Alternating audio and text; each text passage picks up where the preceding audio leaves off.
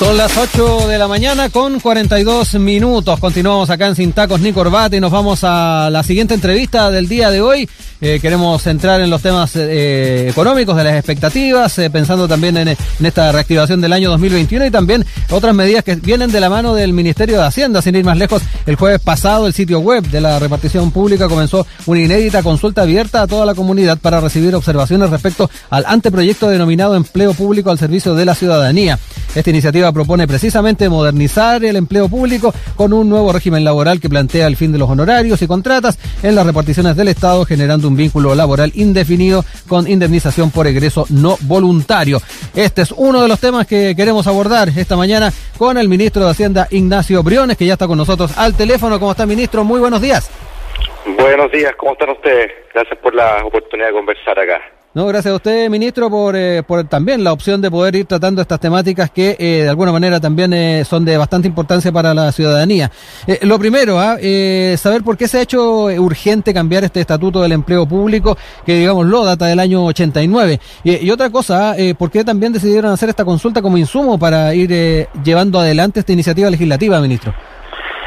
Bueno, por varias varias razones, ¿no? Creo que tú bien lo dices en la pregunta. Eh, esto, lo, lo esencial del, de, de, de, nuestro estatuto administrativo, de lo que rige las relaciones laborales en el, en el Estado central, datan de 1989. ¿ah? Eh, son hartas décadas atrás. Eh, fue una de las últimas reformas, ¿no es cierto?, de, de, del gobierno de la dictadura de, de Pinochet, digamos y por lo tanto esto requiere modernización. ¿ah? Esa es una primera cuestión, o sea, uh -huh. como que necesitamos enfrentar un, un, desafío que nos conversa con reglas que son bastante añejas en un Estado que sabemos que tiene bastantes problemas. Esa es la primera cuestión. La segunda cuestión es que creo que para todos deberá ser tremendamente evidente que el Estado, los funcionarios públicos, todos los servicios públicos deben su existencia, su razón de ser, estar al servicio del ciudadano. Ese es el centro, ese es el etos. Uh -huh. ¿ah? al servicio de la ciudadanía y no, no al revés. ¿ah? Y eso supone un cambio cultural, naturalmente, un chip que uno tiene que ir instalando. Hay muchos servicios que lo hacen muy bien en esa materia, otros que no tanto. Eh, pero detrás de esa idea, obviamente, como en toda institución, los recursos humanos, los, las personas, los profesionales, son clave en términos de su motivación, de su incentivo, su compromiso, de su carrera. Eh, entonces yo diría que esos son dos, dos temas relevantes, una, una modernización, como hemos llamado este proyecto, por un lado, pero dos, poniendo al Estado, al ciudadano al centro de las, del servicio público, eh, un, un, Estado al servicio de la ciudadanía, y eso requiere modernizar nuestra, nuestro, nuestro sector público. Ahora, hay varios ejes ¿ah? dentro sí. de esa misma idea, que lo resumo muy rápidamente. Lo primero eh, es hacerse cargo de esta de esta rareza, ¿no? De esta de este, de este esquema donde nosotros tenemos funcionarios de planta por un lado, uh -huh. tiene funcionarios con, a contrata y honorario, eh, que han ido creciendo en el tiempo. Entonces, la idea acá es normalizar los funcionarios a contrata y honorarios, darle estabilidad laboral a través de un contrato indefinido, con indemnización en caso de despido, con mayores grados de flexibilidad también para moverse dentro del Estado. ¿ah? Esa es una primera cuestión. La segunda es reivindicar el mérito en todo el Estado, ¿ah? no solo durante una vez que estás adentro y tienes una progresión de carrera funcionaria, uh -huh. sino que también abrir los puestos públicos a la ciudadanía. ¿ah? Yo creo que es muy importante que los chilenos y las chilenas sientan que si quieren construir su país a través del Estado, tienen una chance justa de ingresar a, al Estado y no que este ingreso sea percibido como de con cartas marcadas o con pitutos. No, esto tiene que ser muy transparente, muy abierto en base al compromiso, en base al mérito y por lo tanto ese es un, un uh -huh. tema muy importante. Y lo último, que también es relevante, es limitar también, regular los funcionarios de confianza que cada gobierno tiene. Es natural que cada administración llegue con su grupo de confianza, uh -huh. es muy necesario pero al mismo tiempo es necesario también que cuando se vayan esos funcionarios de confianza se vayan con ellos. ¿Ah? Y por lo tanto sea un número acotado uh -huh. y que la carrera funcionaria tenga una carrera ¿ah? y, y, no que se queden enquistados ciertos funcionarios de confianza de un gobierno a otro y terminen algo así como lo que se dice los operadores políticos que, que quedan de manera permanente en el Estado. Yo creo que todos estos elementos son necesarios en la dirección correcta y por qué la consulta ciudadana, yo te agradezco que me preguntes, porque si el ciudadano está en el centro de nuestra reflexión, bueno, obviamente él tiene que ser un actor clave para opinar, ¿no? Nosotros podríamos mandar un proyecto de ley, que lo hemos trabajado durante todo este año, a puerta cerrada y que se discuta en el Congreso como corresponde.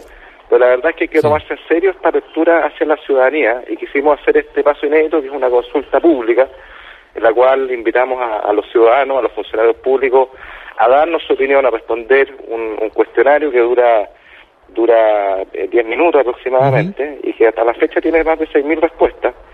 Eh, por lo tanto, estamos muy contentos y, yo les pido que nos ayuden a difundir eh, esta consulta pública que es muy, muy relevante para nosotros. Oiga, ministro, ¿estos cambios también implicarían a la hora de pensar en el ingreso a la administración pública cambios en, el formato, en, lo que tiene que ver también con, la promoción de, la movilidad? Porque esos también son temas que, que de alguna manera se los ve eh, con, eh, de forma extemporánea, incluso. Usted hacía alusión al tema del, 80, del año 1989. hay cosas que también como que chocan un poco respecto a las dinámicas actuales. No, absolutamente, absolutamente. O sea, eh, insisto, creo que acá, primero, la, el, ingreso, el acceso al servicio público tiene que ser abierto a todos los ciudadanos que quieran contribuir. Todos tengamos una chance justa de que si me quiero presentar, acá no hay instituto, no hay amigos, gracias, simplemente capacidad, ganas de contribuir, mérito. Y una vez adentro, por supuesto que también los cargos, las recompensas, las promociones tengan una vinculación al mérito, a las ganas, al talento, la posibilidad de moverse entre servicios. Imagina tú de repente tienes una persona tremendamente capacitada, con años de experiencia, con un montón de carrete, por así decirlo, que podría aportar en cualquier servicio público para mover, para formar gente joven, para tener liderazgo, y no puede moverse un servicio a otro, pues es muy difícil. Eso, eso está mal, te fijas, está estructuralmente mal. O acá tenemos que sacar lo mejor de nuestros funcionarios para eso, estabilidad, con una indemnización por año de servicio como corresponde, pero también con más movilidad horizontal entre servicios y sobre todo una reivindicación del mérito como, como criterio de progresión. Yo creo que eso es fundamental, porque al final del día eso va de la mano con el objetivo último, que es este estado del servicio de la ciudadanía. Si, si al final cuando, cuando los funcionarios públicos hacemos más o menos bien las cosas, también tenemos un impacto más o menos bueno en la ciudadanía y eso es lo que yo creo que hay que empezar a instalar y al mismo tiempo hacernos todos responsables de que nuestros sueldos y los recursos con que funciona el Estado no son nuestros, son son de las personas. Ellos ellos lo pagan con sus impuestos, con altos sacrificios y uno mero administrador tiene que asegurar que esa plata se gaste bien, que llegue al ciudadano. Y mira, seamos súper honestos, acá, acá tenemos harta evidencia, hay una encuesta del, del Consejo para la Transparencia, hay una encuesta grande que hizo el Servicio Civil también, donde tenemos altos indicadores de percepción de la ciudadanía de mm. muchas veces un maltrato en el Estado. Esa es la verdad, donde 8 de cada 10 se sienten discriminados, se sienten que con, con abuso de autoridad de parte del funcionario o la funcionaria. Eso, eso tenemos que cambiarlo. ¿ah? Y al mismo tiempo hay servicios que son súper, súper buenos, donde hay una modernización importante, eh, pero entendiendo además que para cientos de miles de chilenos, para la gran mayoría de chilenos, el Estado es el único, es la única puerta de servicio que tienen por un montón de prestaciones. Mm a diferencia de otros sectores que tienen más opciones porque pueden recurrir al sector privado. Para la gran mayoría de chilenos el Estado es la única alternativa, entonces eso redobla la necesidad de hacer la pega bien y poner al ciudadano en el centro. Insisto, esa es la clave. Ministro, eh, lo llevo a otros temas. ¿ah? Eh, el viernes conocimos el IPC, se registró un alza de 0,3% en diciembre. Eh, con esos datos, la inflación acumuló un 3% en 2020. Analicemos un poco esos números. ¿sabes? Es un resultado que llama a un entusiasmo un poquito más acotado en, vista de la recuperación de la economía de este año 2021. ¿Cómo ve también estos, estos números que se están dando a conocer? Bueno, a ver, eh, nosotros lo dijimos, en, en realidad lo hemos venido diciendo hace tiempo. Eh, la buena noticia es que desde julio los datos de crecimiento, digamos, la tendencia es al alza, de una, una tendencia positiva. Eh, segunda buena noticia, en noviembre, por, primera vez desde que partió la pandemia, tenemos el primer número azul, chiquitito pero azul al fin, 0,3% de crecimiento de la economía eh, mes a mes en, en noviembre contra noviembre. Pero también dijimos que nos va a saltar en una pata, porque el desafío acá es es súper grande. ¿ah? Yo siempre digo, esto no es con piloto automático. Eh, requiere una palanca política pública bien importante, que es la que estamos desplegando. Pero también enfrentamos una situación donde hay incertidumbre. O sea, la pandemia no ha terminado, estamos viendo los rebrotes en el mundo, también en nuestro país. Eso va de la mano, uno a uno, con la actividad económica. Eh, y por lo tanto, acá tenemos una, una pista difícil, donde vamos a ir de menos a más donde los números del primer trimestre eh, eh, no van a ser eh, para saltar en una pata, insisto, vamos a ver los primeros números más ya más definitivamente positivos en el segundo trimestre, básicamente porque el segundo trimestre del año 2020 tuvimos una caída inédita de 14,1%, entonces la base de comparación es más baja. Vamos a tener un año 2021 positivo, ¿ah? eso es lo que yo quiero destacar. Vamos a tener una, una recuperación relevante, pero con todavía con incertidumbre. Entonces acá no, no hay que cantar victoria, que harto por hacer, y yo quiero insistir en algo que puede parecer cliché, pero lo creo profundamente. O sea, esto de verdad depende de todo. ¿ah?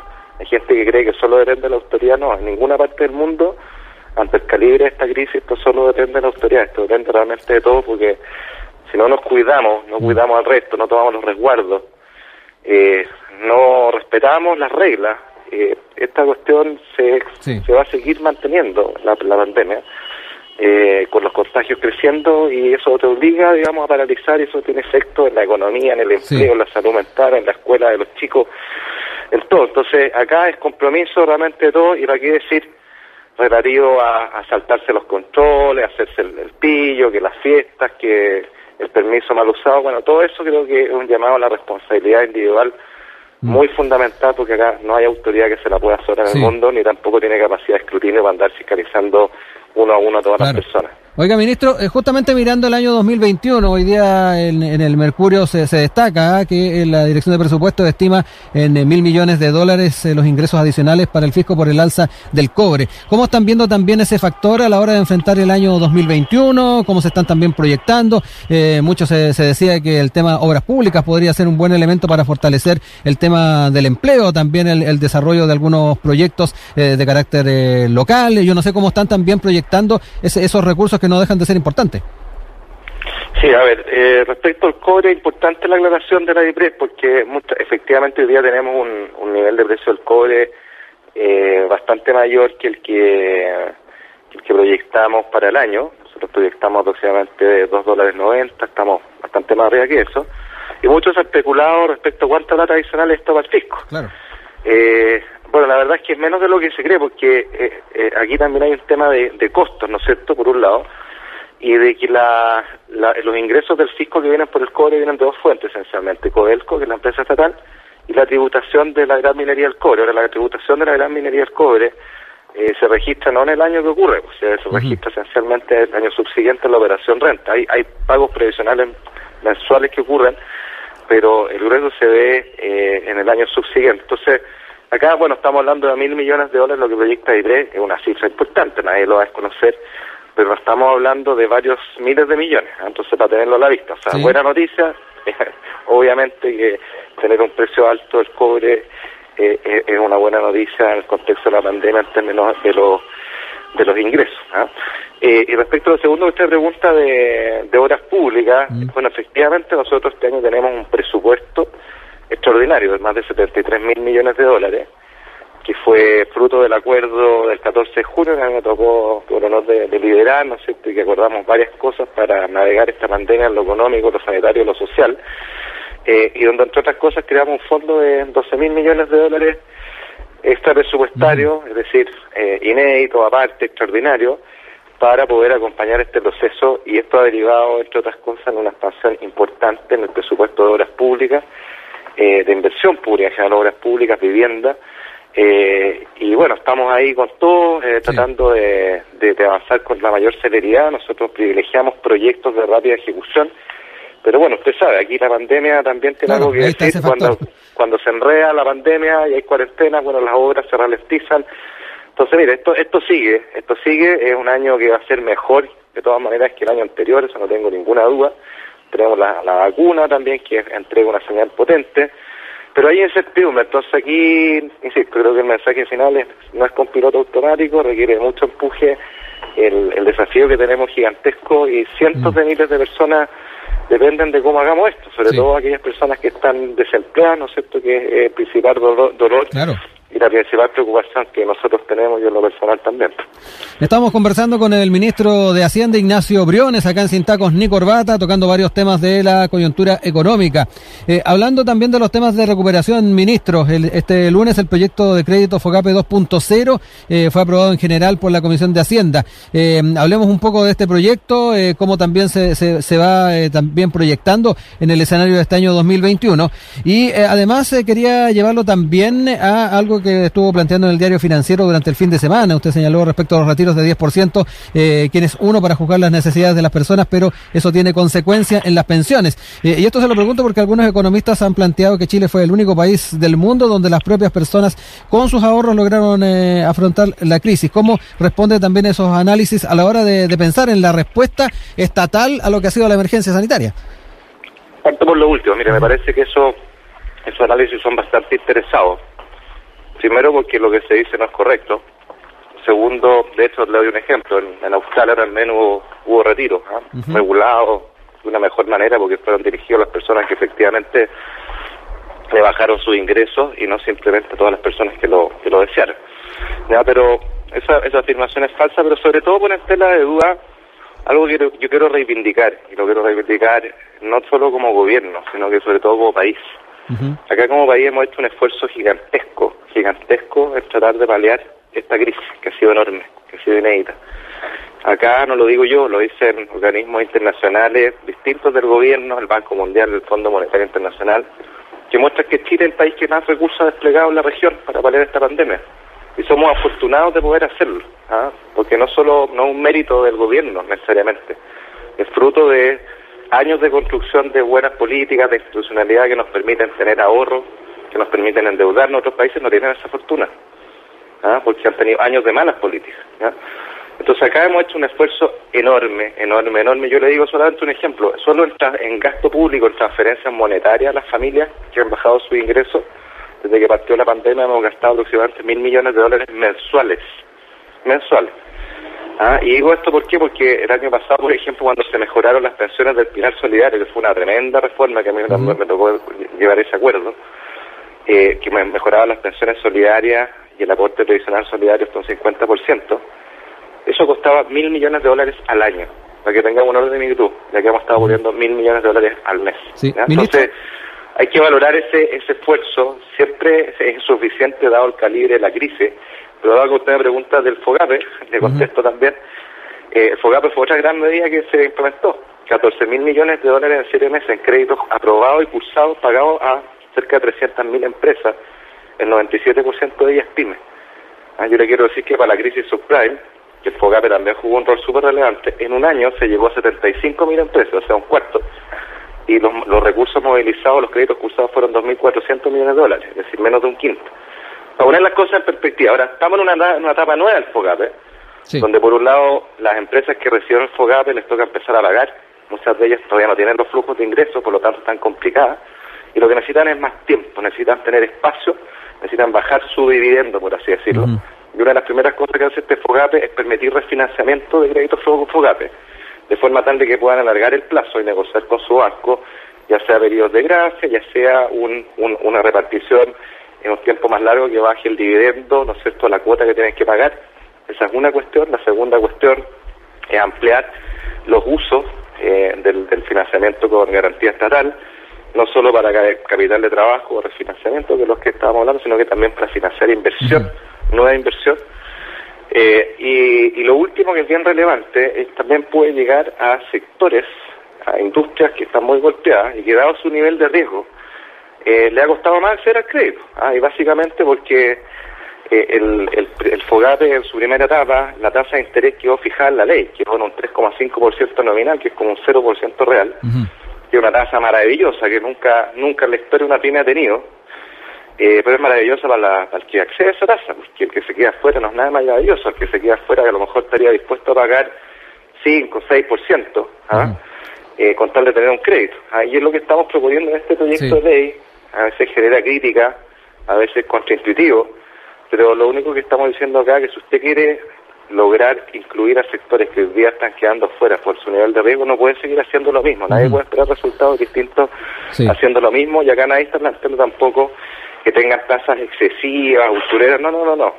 Tasas atractivas, pero que nos den un poquito más de margen de maniobra, porque todos sabemos con una mano del corazón que nunca, nunca, nunca, nunca una pyme se ha endeudado, por ejemplo, una tasa de UF más 5%, que es o ese más 4% que es lo que está hoy día en discusión, de alguna manera lo que estamos eh, proponiendo. Nunca, sigue siendo una tasa atractiva, pero tener esa flexibilidad nos permite llegar a más empresas que hoy día están fuera.